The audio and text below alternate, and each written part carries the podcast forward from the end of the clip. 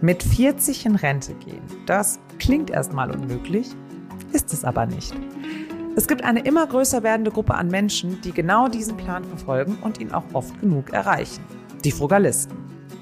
Um sich ihren Traum der finanziellen Unabhängigkeit in jungen Jahren zu verwirklichen, leben die Frugalisten nicht nur besonders sparsam, sie legen ihre Ersparnisse auch clever an. Nur, was bedeutet diese Sparsamkeit für Ihren Alltag? Muss man als Frugalist wirklich auf alles verzichten, was man nicht unbedingt zum Überleben braucht? Oder kommt es beim Frugalismus vielmehr auf eine gute Geldanlage an? Und welche Tipps haben Frugalisten für uns alle parat, die auf ein so richtig sparsames Leben eigentlich gar keine Lust haben? Darüber sprechen wir heute mit unserem Gast Florian Wagner. Er ist einer der bekanntesten deutschen Frugalisten. Und damit herzlich willkommen zu einer neuen Folge unseres FAZ-Podcasts Finanzen und Immobilien. Ich heiße Maja Brankovic. Und ich bin Antonia Mannweiler. Schön, dass Sie mit dabei sind an diesem Dienstag, den 6. Juli. Dieser Podcast wird präsentiert von der ING. Nur du weißt, wer oder was dich wirklich bewegt. Welche Menschen, welcher Sport, welches Essen, welcher Urlaub. Und bei Finanzen soll das nicht so sein? Doch, mit der ING. Denn die ING unterstützt dich mit spannenden Inhalten rund ums Geld dabei, deine eigenen Ziele zu erreichen. Entdecke den ING-Blog Wissenswert jetzt unter ing.de slash Wissen. Antonia, wir sind ja große Freunde der Idee, dass jeder mit seinem Geld mehr machen kann, als einfach nur auf dem Girokonto es liegen zu lassen und auch mehr machen soll. Und wir hoffen ja auch, dass wir mit dem Podcast Hörerinnen und Hörer dazu motivieren, die sich bislang wenig um ihre Geldanlage gekümmert haben. Und heute schauen wir uns deshalb mal einen Extremfall an. Menschen, für die Sparen und Investieren nicht nur dazugehören, sondern das oberste Gebot sind und die sich sogar darüber definieren. Genau, das sind ja die Frugalisten. Frugalisten, willst du uns kurz erklären, was hinter diesem Begriff steckt? Na klar, wörtlich übersetzen kann man frugal mit einfach oder bescheiden. Ein Frugalist ist also erstmal einer, der bescheiden lebt. Aber hinter dem Wort steckt noch viel mehr. Frugalisten sind mittlerweile zu einer richtig großen globalen Community geworden. Und ihnen geht es in erster Linie nicht darum, möglichst viel zu sparen. Sie wollen ihre Ersparnisse auch möglichst schnell und sicher vermehren.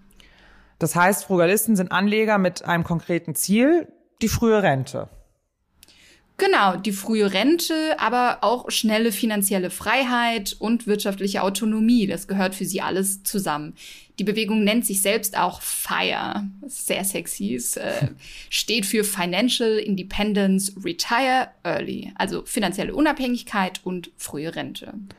Ja, du sagtest, da gibt es eine große globale Community. Das ist wirklich interessant. Also im Internet gibt es ja unzählige Blogs und YouTube-Kanäle und TED-Talks von Frugalisten für Frugalisten, beziehungsweise im Prinzip auch für alle, die einfach mehr über diesen Lebensstil erfahren wollen. Und manche dieser Frugalisten sind ja auch regelrechte Stars.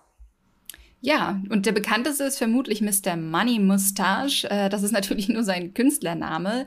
Im echten Leben heißt der Mensch Peter Adeny und lebt in Amerika in Colorado. Adeny und seine Frau haben ihre Jobs vor 15 Jahren an den Nagel gehängt. Da waren sie also gerade mal 30 Jahre alt. Und seit zehn Jahren schreibt er über seinen Lebens- und seine Anlagephilosophie in seinem Blog. Ja gut, also den Zeitpunkt 30 habe ich schon verpasst. Aber bei dir könnte es ja noch klappen, Antonia. Naja, in zwei Jahren? Ich glaube ja nicht. Also ich glaube auch bei mir wird das nichts. Also Mr. Money Mustache und seine Frau haben damals ja echt kaum was ausgegeben und dann alle Ersparnisse konsequent am Aktienmarkt investiert.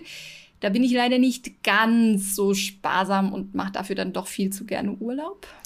Ja, und ich meine, wenn es mit 30 schon geklappt hat, dann haben die vermutlich auch ganz schön viel verdient. Also, wenn ich mit 30 in Rente gehe, habe ich ja im Normalfall noch 60 Jahre zu leben. Da muss schon einiges zusammengekommen sein. Ja, klar, das auf jeden Fall. Also Adeny und seine Frau sind beide sehr gut ausgebildet und haben natürlich auch sehr gut verdient dementsprechend. Und für alle Menschen mit durchschnittlichem Einkommen ist die Rente mit 30 natürlich einfach utopisch. Ja, aber auch für kleinere Budgets ist ja die Idee nicht uninteressant, weil es hilft ja auch schon, wenn man früh anfängt, kleinere Beträge regelmäßig zur Seite zu legen, um dann halt hinten raus wenigstens sich so ein bisschen was ähm, angespart zu haben. Ja klar, und auch nicht nur auf dem Sparbuch zu lassen, ne? zumal mit Negativzinsen etc., das jetzt auch nicht die beste Idee ist. Und damit man es zumindest die letzten 30 oder 40 Jahre im Leben auch ein wenig komfortabler hat. Und wie Frugalismus in der Praxis funktioniert, das erzählt uns am besten unser heutiger Gast, der Frugalist Florian Wagner. Hallo Florian. Hi Maya. Florian, du hast ein Buch geschrieben, das den vielversprechenden Titel Rente mit 40 trägt. Äh, das klingt ja wirklich für viele ziemlich verlockend. Du bist äh, Jahrgang 1987, habe ich im Internet gelesen, also 34. Richtig. Gehst du in sechs Jahren in Rente? Äh, ja. äh, kommt aber natürlich darauf an, was man hinter dem Begriff in Rente versteht. Und ähm, für mich heißt es nicht Beine hochlegen, nichts mehr machen, sondern einfach finanziell unabhängiger zu sein. Das ist weiterhin mein Ziel. Ob es mit 40 klappt, bisschen früher oder später, ist eigentlich egal, weil mittlerweile in der Selbstständigkeit mein Leben schon relativ so ist, ähm, ja, wie ich es mir wünschen würde. Du ähm, betreibst ja einen Blog, ähm, auf dem du deine Finanzen sehr, sehr transparent offenlegst. Also einerseits die, ähm, die Ausgaben, die du hast und andererseits aber auch die Einnahmen. Und du legst ja dein Geld auch an. Ähm, erzähl uns doch mal, damit die Hörerinnen und Hörer einen Eindruck bekommen, ähm, wie viel hast du dir in den letzten Jahren, seitdem du den Fugalismus für dich entdeckt hast, denn zusammengespart?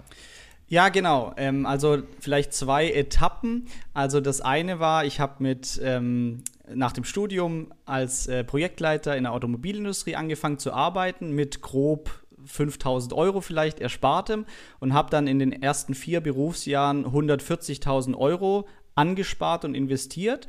Und die haben mir die Sicherheit gegeben, dann nach vier Jahren den Job zu kündigen, als er mir keine Freude mehr gemacht hat und mich in die Selbstständigkeit zu begeben. Und jetzt heute mit 34 habe ich je nach Aktienstand, ähm, aktuell sind es 430.000 Euro, die angespart sind und zum größten Teil investiert. So, jetzt finde ich es ganz interessant. Du hast ja gesagt, du hast auch diesen normalen Weg eingeschlagen, den wir ja alle eigentlich auch in irgendeiner Form gehen, also mit einer Ausbildung und dann ins Berufsleben gestartet. Aber wie ging es bei dir eigentlich mit dem Frugalismus los? Wie bist du dazu gekommen, dich mit dem Thema auseinanderzusetzen und dann ja am Ende auch ein Buch darüber zu schreiben? Mhm. Ja, also ich habe mich schon immer für Finanzen interessiert, habe die ersten Aktien mit 15 gekauft, äh, dann im Studium mich noch mal mehr damit beschäftigt, äh, wie man vernünftig langfristig anlegt, weil am Anfang habe ich auch super viel Anfängerfehler einfach gemacht und dann den ersten Job. Und wenn man, das kennt ihr wahrscheinlich auch, nach dem Studium auf einmal erstes richtiges Geld verdient, dann ist es super viel im Vergleich zum Studentenleben.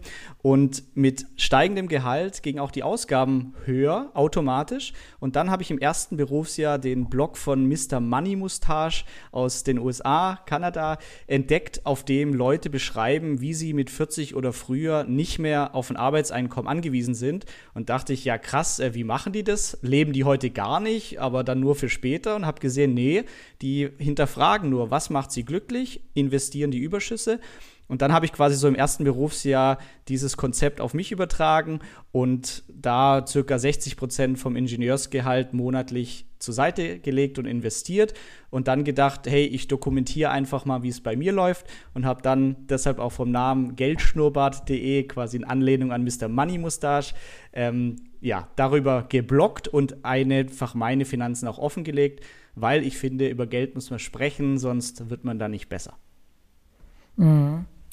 Jetzt sagst du, du hast dich schon immer für Finanzen interessiert. Ähm, wir richten uns ja an finanzinteressierte Hörerinnen und Hörer. Ähm, aber uns hören ja auch Leute, die jetzt nicht irgendwie mega die Cracks sind äh, in der, in der ganzen, in, den ganzen Finanzfragen. Ähm, deshalb mal so an dich die Frage, weil du dich ja jetzt auch wirklich schon seit einigen Jahren mit äh, dem Frugalismus befasst.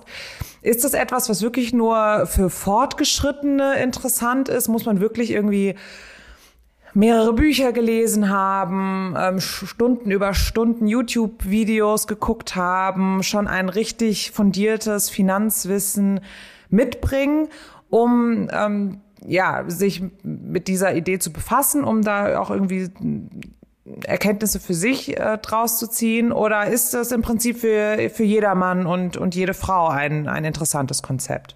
Ja, genau, auf jeden Fall letzteres und das versuche ich auch immer zu nehmen, diese unbegründete Angst. Ähm, also das Frugalismus-Konzept muss man sich erstmal für begeistern können und das kann zum Beispiel mit dem Rente mit 40 Buch geschehen, wo einfach reale Geschichten von Personen, die mit 40, mit Kindern, Unternehmer, Angestellt das erreicht haben, dass ich mal intrinsisch irgendwie motiviert bin, hey, das, das finde ich gut, das möchte ich auch.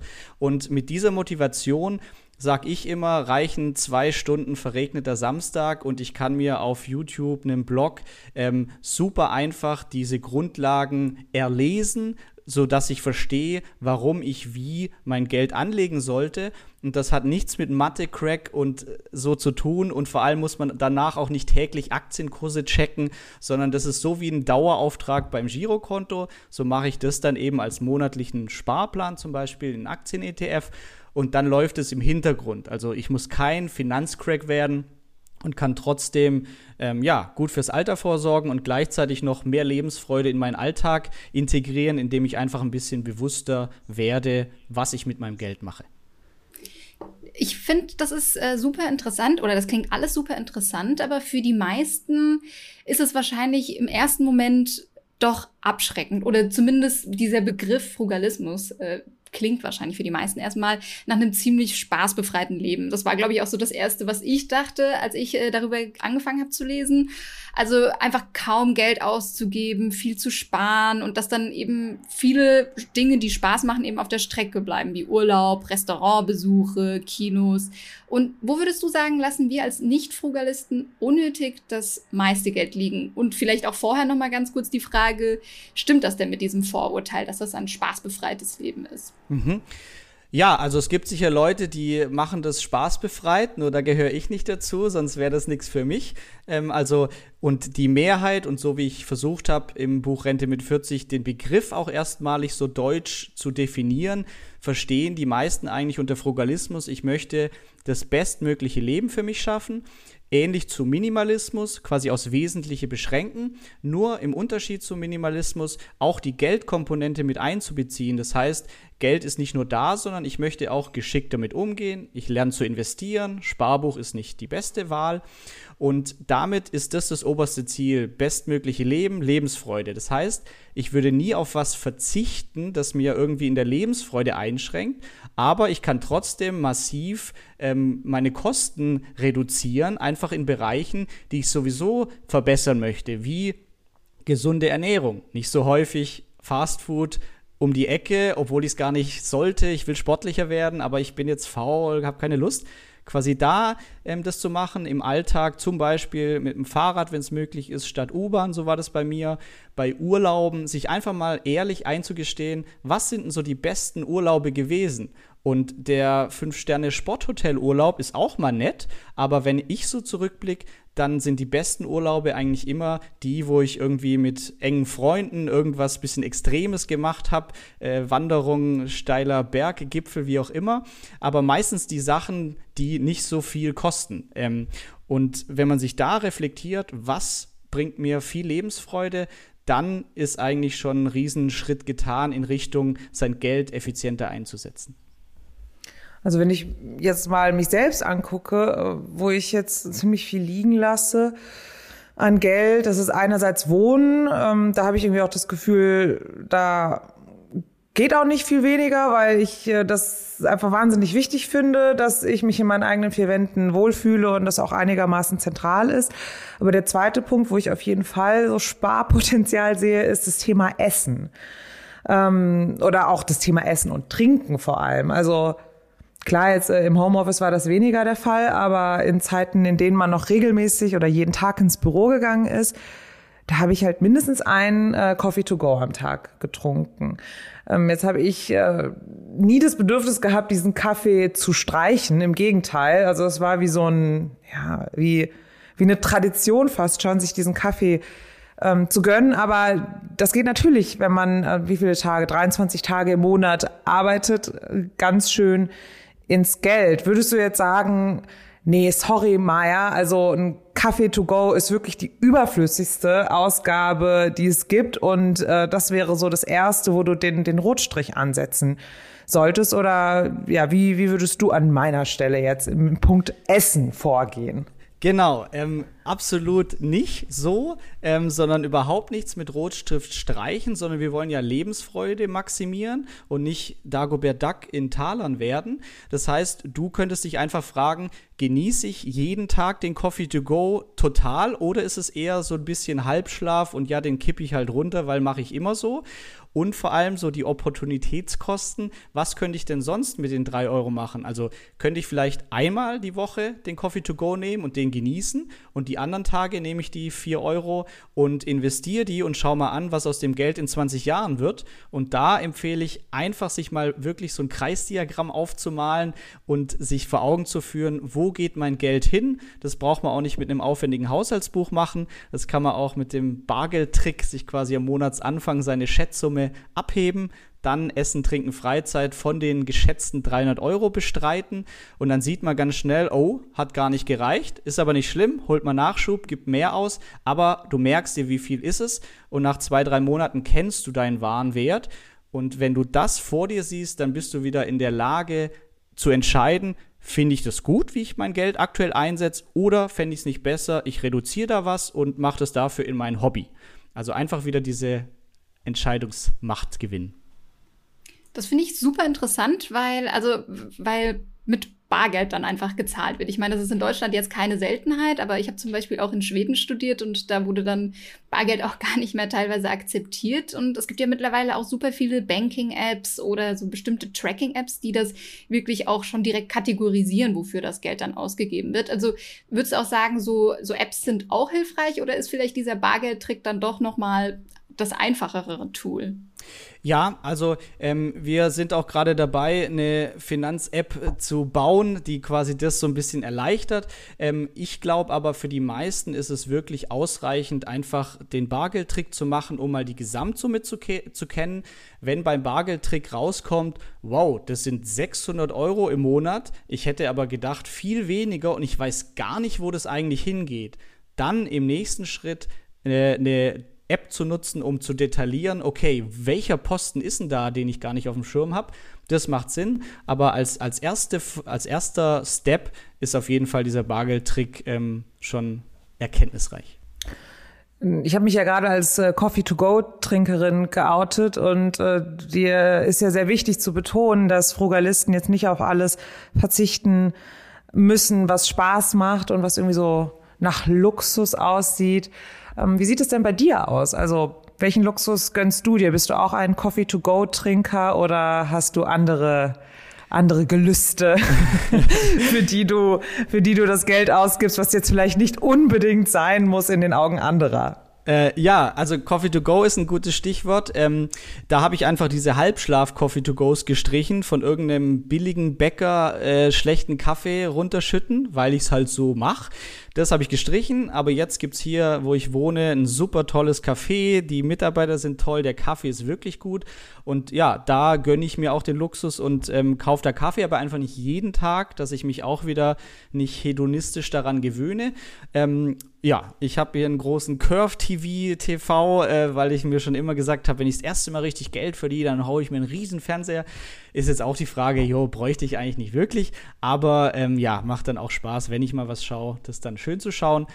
Ähm, aber das ist auch der Punkt, wenn man seine Gesamtkosten einfach im Griff hat, man weiß, wo geht's Geld hin und wie viel ist es, monatlich bleibt was übrig, dann muss man sich auch keine Gedanken machen über eine sogenannte Luxusausgabe, weil ich hab's ja im Groben alles total im Griff und kann es dann auch genießen, ähm, in ein gutes Restaurant zu gehen, viel Trinkgeld zu geben, wenn der Service gut ist. Ähm, das ist ja auch eine Lage, weil ich weiß, ich habe meinen Alltag im Griff, dann kann ich solche Luxusausgaben auch ganz ohne schlechtes Gewissen tätigen. Das würde mich jetzt natürlich schon auch interessieren. Was gibst du denn im Monat eigentlich so aus? Vielleicht kannst du uns da mal kurz mitnehmen.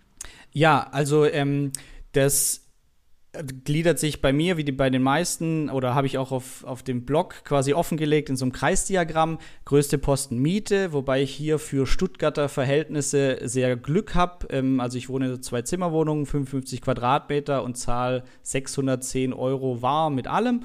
Und die zweite Ausgabe ist jetzt als Selbstständiger die Krankenversicherung, ähm, die sogar noch deutlich über der Miete dann liegt.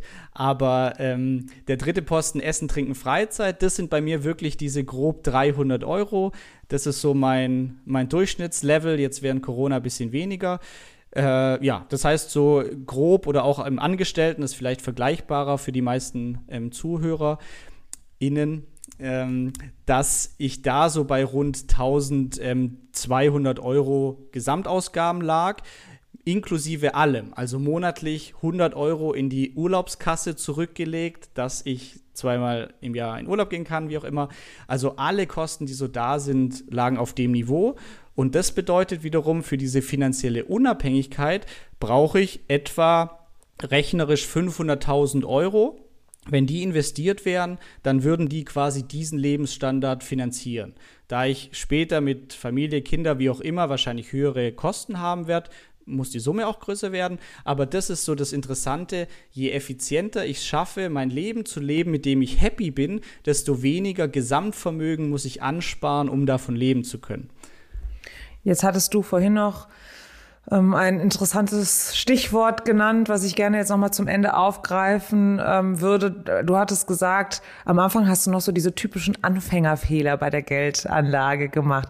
Was sind es denn für Fehler, die du gemacht hast, äh, die du jetzt unseren äh, Zuhörerinnen und Hörern ähm, ja von abraten würdest, warnen würdest und ähm, was sind, hast du noch so einen goldenen Tipp, den du uns noch mit auf den Weg geben kannst. Ja, total, weil ich denke immer, mittlerweile haben es alle verstanden, wie es geht, aber ich lebe eben auch, wie ihr wahrscheinlich auch, in so einer Finanzbubble, ähm, was aber nicht für Gesamtdeutschland spricht.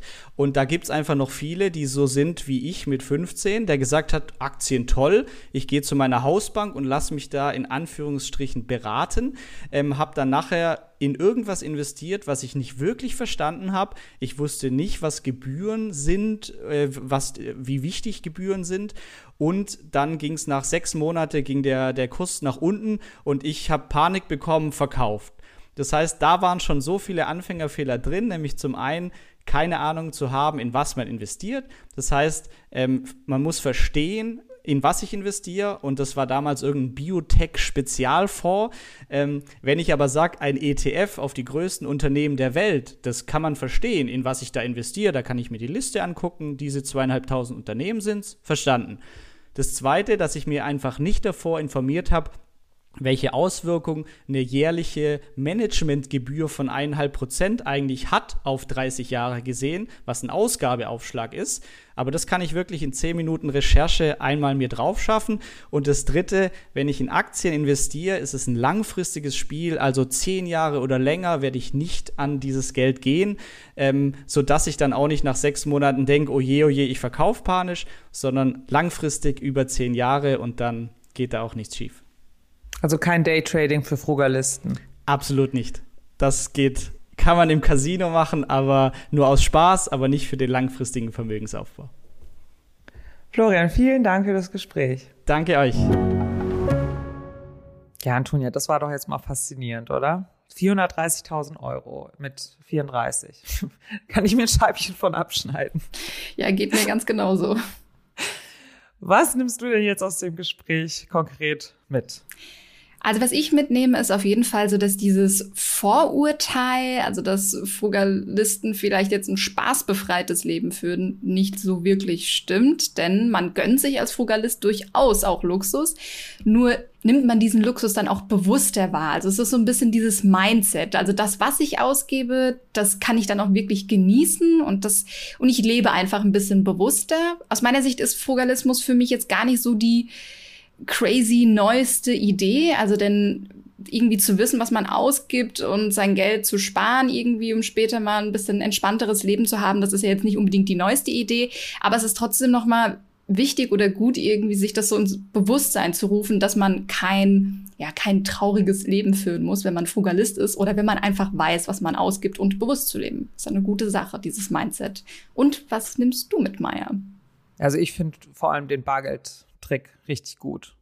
Ich meine, das ist ja total einfach. Du hebst dir einfach am ersten des Monats weiß ich nicht, 300 Euro hat er ja gesagt, ähm, ab, steckst es in eine Ecke deines Portemonnaies und jedes Mal, wenn du einkaufen gehst oder essen gehst, äh, bezahlst du es halt mit diesem Geld und auf, auf einmal hast du wirklich innerhalb von einem Monat letztlich äh, herausgefunden, wie viel Geld du für diesen Posten ähm, ausgibst. Und da das ja gerade der Posten ist, bei dem ich irgendwie so das Gefühl habe, dass da ziemlich viel Geld, ähm, ja, dass ich da ziemlich viel Geld für ausgebe, ohne auch nur an, ansatzweise einen Überblick zu haben, wie viel das eigentlich ist, ähm, glaube ich, werde ich zum 1. August das einmal ausprobieren. Ja, ich glaube, davon kann ich mir auch noch mal eine Scheibe abschneiden. Ich trage immer meistens so, so knapp 20 Euro im Geldbeutel mit mir herum. Dabei nehmen sie in Deutschland doch überall Bargeld. Also ich weiß. Ja, bad habits, bad habits. Ja, liebe Maya, kommen wir doch zum Ding der Woche. Was ist dir diese Woche aufgefallen? Mein Ding der Woche diese Woche ist definitiv die ungebrochene Liebe der Deutschen zu ihrem Supermarkt. Ich habe vor ein paar Tagen das Ergebnis einer Umfrage zum Lebensmittelshopping gesehen und ich war ehrlich gesagt fassungslos. In den Großstädten sieht man ja mittlerweile überall die Fahrradfahrer mit den Boxen auf den Rücken, die jetzt nicht mehr nur Pizza und China-Nudeln liefern, sondern auch Bananen und Müsli und Tomaten, Konserven, you name it. Aber nur zehn Prozent der Deutschen haben im Frühjahr jetzt Lebensmittel online gekauft. Das hätte ich niemals gedacht. Ja, okay, wow. Also nur 10% finde ich tatsächlich auch wenig, wobei ich selbst habe es auch noch nie gemacht. Aber sag mal, liegt es daran, dass die ganzen Anbieter, die es mittlerweile gibt, äh, noch immer nur in den Großstädten liefern? Oder das kann ja eigentlich nicht sein, oder? Nee, das ist es auch nicht. Also wenn ich jetzt höre, du hast auch noch nie gemacht, krass. Ich weiß nicht, ich bin total happy, seitdem ich weiß, dass äh, man mittlerweile Teegut-Lebensmittel sogar auf Amazon kaufen kann. Also ich hoffe, das war jetzt keine Schleichwerbung. Ähm, also in der Umfrage, die von der Beratungsgesellschaft Oliver Wyman kommt, ähm, wurden die Menschen auch danach gefragt, warum sie so zurückhaltend sind. Ja, und da haben die meisten gesagt, sie sind sich mit der Qualität der Lebensmittel einfach unsicher, wenn der Einkauf ähm, einfach, ohne dass sie es vorher gesehen haben, geliefert wird. Und dann gehen sie lieber in den Laden und schauen sich ihre Bananen erstmal an. Sicher ist sicher. Das kann ich aber auch so ein bisschen verstehen. Also wenn ich da so Himbeeren sehe oder so ein Pfirsich, da gucke ich auch immer mal, okay, wo finde ich da die braunen Stellen? Aber sind das eigentlich nur die Deutschen oder sind die Menschen in anderen Ländern auch so drauf? Ja, es ist ziemlich deutsch und ich finde es sehr lustig, dass du, ich stelle mir gerade vor, wie du da so stehst und jede, jeden Pfirsich da akkurat inspiziert. Und dann noch mal so ein bisschen dran riechen und schnuppern und so fühlen, ja, genau. alles. Genau. Ja, aber es gibt auch andere, die so drauf sind. Also ich würde sagen, es ist nicht deutsch, sondern deutschsprachig, wenn ähm, man der Umfrage von Oliver Wyman glauben kann. Ähm, die Schweizer und die Österreicher ticken nämlich äh, laut der Umfrage sehr ähnlich. In Spanien und in Frankreich haben im Frühjahr aber zum Beispiel 40 Prozent der Menschen Lebensmittel online gekauft. Also die können den Nervenkitzel der äh, mysteriösen Pfirsiche, die dann zu ihnen nach Hause kommen, wohl besser ab. Ja, und das war's auch schon wieder mit unserer dieswöchigen Folge des FAZ Podcasts Finanzen und Immobilien. Wenn Sie Fragen haben, Themenwünsche oder andere Anregungen, schicken Sie uns doch einfach eine E-Mail an podcast.faz.de oder schreiben Sie uns auf unseren Social Media Kanälen. Wir freuen uns, wenn Sie uns abonnieren, wenn Sie uns eine Bewertung hinterlassen und natürlich auch, wenn Sie uns weiterempfehlen. Zu finden sind wir überall dort, wo es Podcasts gibt und auf Faznet. Tschüss, bis nächste Woche. Und machen Sie etwas aus Ihrem Geld. Dieser Podcast wird präsentiert von der ING. Nur du weißt, wer oder was dich wirklich bewegt. Welche Menschen, welcher Sport, welches Essen, welcher Urlaub. Und bei Finanzen soll das nicht so sein? Doch, mit der ING. Denn die ING unterstützt dich mit spannenden Inhalten rund ums Geld dabei, deine eigenen Ziele zu erreichen. Entdecke den ING-Blog Wissenswert jetzt unter ing.de slash Wissen.